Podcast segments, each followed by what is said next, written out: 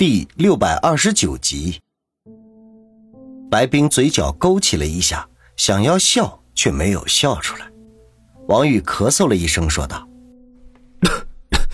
白阿姨，我没问题的。”停顿了一下，问道：“白阿姨，接应的是自己人吗？”一会儿你就知道了。白冰没有回头，王宇吐了口气，转头对身边的方心低声问道。欣姐和家里人联系上没有？方心低头看了看放在膝盖上的笔记本，摇摇头说道：“所有的联系都断了。”他们从山庄出来的时候，方心就一直在摆弄笔记本，试图与春城的杨思思等人取得联系。不过，令人沮丧的是，对方一直处于离线状态。王宇深吸一口气。李九爷的人马赶来攻打明湖山庄，那自然也不会放过他在春城的老巢。杨思思等人怕是凶多吉少。可惜的是，他此刻伤势未愈，孤掌难鸣。说话的功夫，车子已经到了小村外。白冰并没有开进村里，而是直接熄火，甚至连车头灯都灭掉了。王宇等人面面相觑，不明所以。不过想来白冰肯定另有安排，便静静的等候。过了几分钟，就见村子里窜出一道黑色的人影，向着他们飞奔而来。白冰一言不发，从座椅下面摸出一把手枪来，咔的一声打开保险，压低声音说道：“大家提高警惕，我下去和对方碰个头。王宇，如果我出现什么意外，你们立刻开车逃走。”大家刚刚放松的神经，此刻又紧绷了起来。小竹带着哭腔说道：“白阿姨，我跟你一起去。”白冰瞪了他一眼：“不要胡闹！”说完，推门下车，向本来的黑影迎了过去。王宇紧皱眉头，他从白冰的话里能够清晰的感觉到，他对接应的人也不是百分百的信任。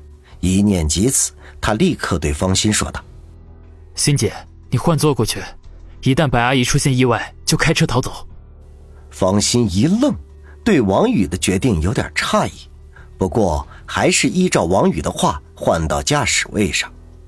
小竹却不干了，哭着说道：“小宇哥，你是要丢下白阿姨不管吗？”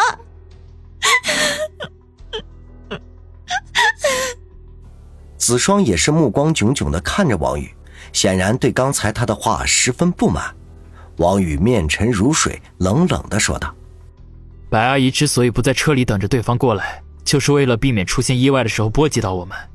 如果我们冒险去帮她，就白白浪费了她的心意。假如真的出意外了，我会为她报仇的。”方心三人听了之后均是一愣，这与王宇以前的行事作风大相径庭，实在令人费解。王宇也不多做解释。叶小楠出事之后，他的心境已经发生了巨大的变化，根本不足外人道也。几个人在车里说话的这会儿功夫，白冰已经和奔来的那个人碰了面，两人不知道说了什么话。几分钟之后，就并肩向车子这边走了过来。见此情形，王宇几人不约而同地松了口气。转眼功夫，白冰和那人到了跟前。借着夜色，王宇看到对方是个二十六七岁的青年，穿着黑色的运动服，留着清爽的短发，看上去十分的干练。白冰向坐在驾驶位的方心飞快地说道：“我们去后面坐，接下来由小沈开车。”方心愣了下，转头征求王宇的意见。后者点点头，他才又爬回到后座上。黑衣青年也不客气，直接拉开门上了驾驶位。白冰则打开侧面，挨着王宇坐了下来。不用他吩咐，黑衣青年发动车子，向着小村的背面缓缓地开去。白阿姨，什么情况？直到这时，王宇才低声问了一句：“接应我们的车在村子北边的树林里，还要走一段。哦，对了，他叫沈舒阳，是张彤的人。”白冰飞快地说道：“彤姐的人。”王宇一怔。之前他得到的消息是，张彤的大批人马都被李九爷的人拦截在了半路上，死伤十分惨重。看样子这个黑衣青年是另有通道才到了这里的。听到白冰介绍自己，开车的黑衣人立刻说道：“哎，宇哥好，呃，张姐派我过来保护你们的。本来是想要和你们在明湖山庄见面的，这没想到竟然出现了意外。”王宇见这个沈舒阳是张彤的人，警惕心顿去，问道：“彤姐呢？”沈舒阳犹豫了一下，回答：“呃，那个张姐头两天已经去了江南了，一时半会儿恐怕回不来。不过她已经打电话说了，让我转告你，不管到任何时候，都请您相信，一切都会好起来的。”王宇苦笑一声说道：“但愿吧。”略微停顿了一下，又问道。接应我们的有多少人？这次没等沈舒阳开口，白冰已经先一步说道：“都是你的老熟人，见面就知道了。”王宇没想到白冰会在这个时候卖关子，不过他既然这么说了，只能等到了地方再说。城北的小树林并不茂密，不过胜在是晚上，远远的看去影影重重，人要是隐藏在里面，很难被发现。王宇本以为沈舒阳会把车子直接开进小树林，没想到他却在几百米外就停了下来，转头对他们说道：“宇哥，白庄主，你们就在这里下车吧，大家都在林子里等着呢，我去把这辆车处理一下。”白冰点点头说道：“好。”当下几人下车，白冰前面带路，子双和小竹负责搀扶着王宇。方心则提着那些贵重的设备，一行人向小树林而去。沈舒阳调转车头，扬长而去。王宇心中知道，他这是为了避免李九爷的人追踪到。毕竟那些人都是老江湖，只要找到一点蛛丝马迹，就会寻迹而来。几百米的距离，对以前的王宇来说，不过几个呼吸之间的事情。可是此刻的他身体孱弱，举步维艰，磨磨蹭蹭走了七八分钟，才到了林边。正准备试探林中虚时，一个熟悉的身影便出现在了他的面前。王宇和子双不约而同的失声叫道：“老姚！”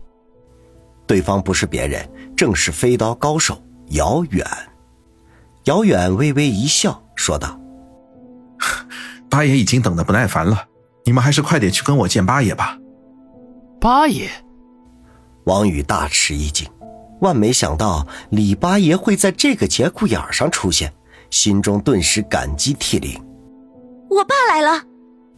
子双闻言也是大喜，还是和八爷见了面再说。姚远催促道。王宇忙不迭的点头，由姚远前面带路，向林中深处而去。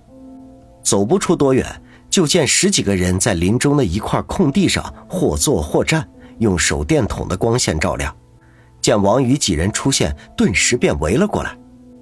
王宇乍见这些人，顿时激动的差点掉下眼泪来。原来这些人里面，不但有子双的父亲八爷为他疗伤治病的胡神医，就连他的家人也都在。一时间不由得愣在当场。不知道如何表达自己的情绪，王大海老两口和王鑫最先凑过来，寻长问短，相视而泣。王宇好一番劝慰，这才止住了哭声。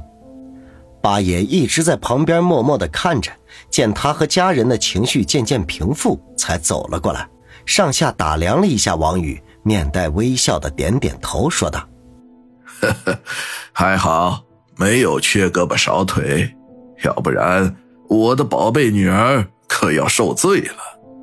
王宇知道八爷这是在开他的玩笑，实则是对他无比的关心，不禁苦笑说道：“八爷让你跟着担心了。”八爷拍拍他的肩头：“王宇啊，什么都别说了，你能够活着就好。”王宇叹口气，意味深长的说道：“是啊，只有活着。”才能为死去的人报仇。八爷轻轻一笑，不置可否。这时候，胡神医凑了过来，捏着下巴打量了一下王宇，摇摇头，嘀咕道：“小子，按照我的估计，你的伤势应该已经好了六成以上，气色绝对不会那么差。难道你又伤上加伤了？不对，不对，你连动都动不了。